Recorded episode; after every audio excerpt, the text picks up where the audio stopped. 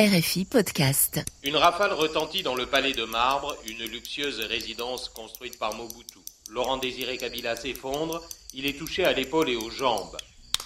Il y a tout juste 20 ans, le 16 janvier 2001, le président congolais Laurent Désiré Kabila était assassiné dans son bureau à Kinshasa. Si le nom de l'assassin est connu, ce qui s'est joué en coulisses l'est moins. De nombreuses personnes viennent de passer 20 ans en prison pour ce crime, mais la mort de Kabila n'est pas pour autant une affaire classée. Je m'appelle Esdras Dekoumana, journaliste au service Afrique de RFI.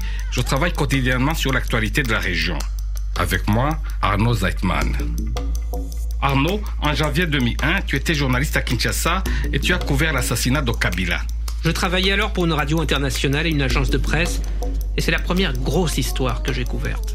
Mais le mystère qui l'a entouré et la façon dont le procès a été mené m'a laissé un profond sentiment d'injustice. Le procès contre l'assassinat du chef de l'État n'est pas terminé.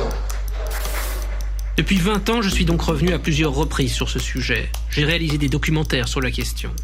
Et avec les récents bouleversements politiques et judiciaires, je pense qu'il est pertinent de revenir sur cette affaire, d'autant que petit à petit, les langues se délient. Je suis là parce que on a jugé que la stabilité du régime était plus importante la recherche de la vérité. C'est la troisième fois que M. Zeitman me pose la question et je lui ai toujours donné la même réponse. En quatre épisodes de 20 minutes, on va voir ensemble comment quatre ans de pouvoir de Laurent Désiré Kabila se sont achevés avec fracas le 16 janvier 2001.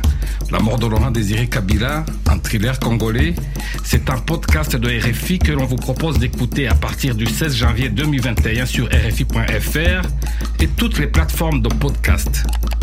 RFI.